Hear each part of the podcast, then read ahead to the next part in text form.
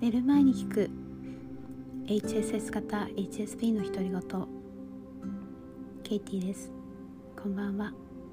今日は2022年5月1日。5月になりましたね。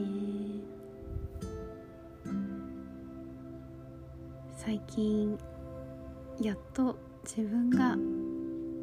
忙しい。ということを受け入れました。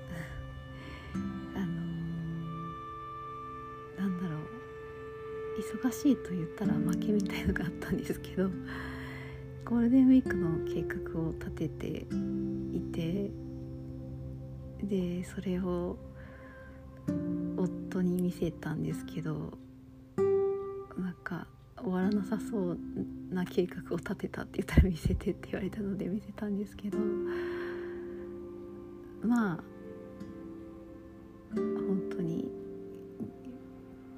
チキチですね。うんでもやっぱりそのキチキチのままだと あまたメンタルやられそうなので締め切りの方をなんとか伸ばせないかっていうのを やっています。あといろんな仕事断り始めていて。そうですね。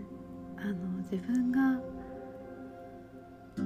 不公平だなって思うような仕事はしないようにしようと思って、うん、負担が多すぎる仕事は断りました。あ断るのも大変なんですけどやっぱりマイナスの思考のまま自分にも接したくないし相手にも接したくないので、うん、これでよかったと思っています。今日はちょっとパートナーシップの話をしたいんですけどお休みになると連休になると意外と意外とでもないのかな。パートナーシップのことを考える機会が増えるんじゃないかなと思って、家族いる方は家族と過ごす時間が増えますしまだ結婚されてない方もなんとなくファミリー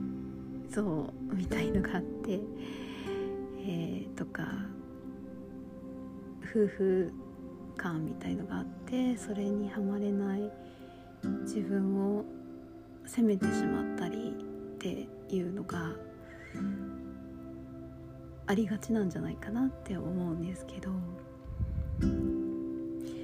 パートナーシップすごく難しいと思うんですよね。あの先日困ったことの中で婚活ブログ にハマって見てるっていう話をしたと思うんですけど、まあ、いろんなブログで婚活だったり、まあ、夫婦関係だったり見てても正直あんまりやっぱりハマるのがないんですよね。同じ価値観だなとか思うのがあまりなくてうんそうですね。でいざ自分がじゃあ自分だったら何書くかなっていうとそれももう複雑すぎて言葉にできないようなところがあっ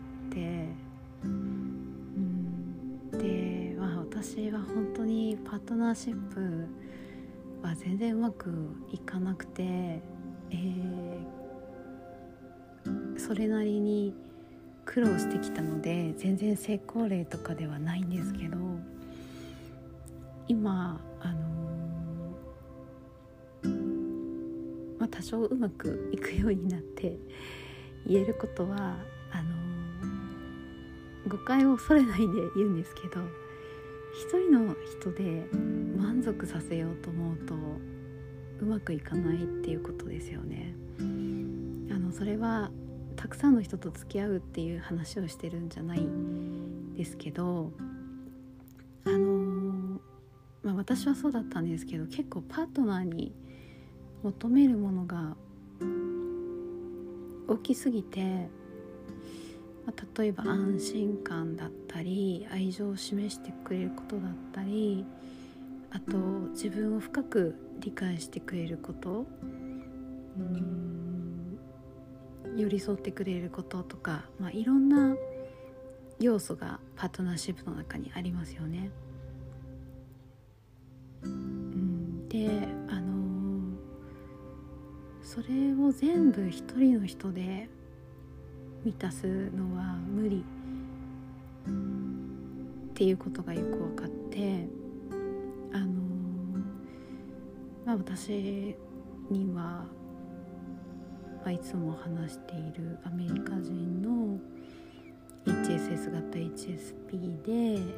16パーソナリティテストで INFJ というとてもあの1%しかいないと言われているちょっと変わったあのタイプの同じタイプの友人がいてでまああのその友人と話していると自分の感覚がすごく理解されてるって思うんですけどそう夫に聞いたことあるんですよね。私のことをどれぐらい理解できてると思うって。うんそしたらやっぱりなんか本人も 1割か2割かなって言ってました。うんそう。でもわからない。わからないから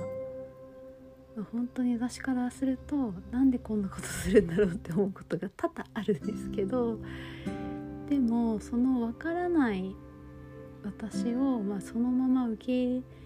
入れてくれてるっていうのはやっぱりすごいこと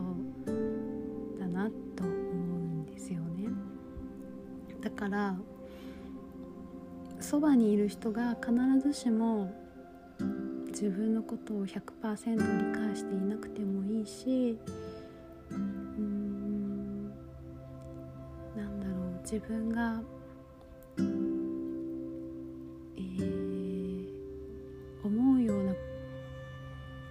情表現の仕方をしてくれるわけでもない。ということをまあ 学びました。うん。そうですね、まあ、ティクナ・ターン先生の教えだともう愛情はそこにあるから求める必要はないあの太陽の光も愛情だし今あなたが吸っている空気も愛情だっていうことを言っていて、まあ、その境地にねあのいければいいんですけどまだそこまでは全然いけてないんですけど、うん、やっぱり HSS 型 HSP の複雑なところ性質を考えると、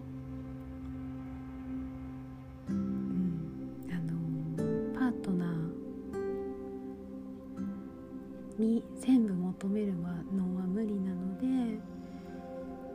なんか小出しにと言ったら変なんですけどあの分かり合える全部分かってもらおうとするんじゃなくて、まあ、ここの部分はこの人が分かってくれるとかうんこの趣味はこの人と一緒にやると心地いいとか、まあ、なんかいろんな人とたくさんじゃなくてもいいんですけど何人かいると、うん、ちょっとホッとする瞬間が生まれてきたり自分のことがもっとよく分かったりするのかなと思いました。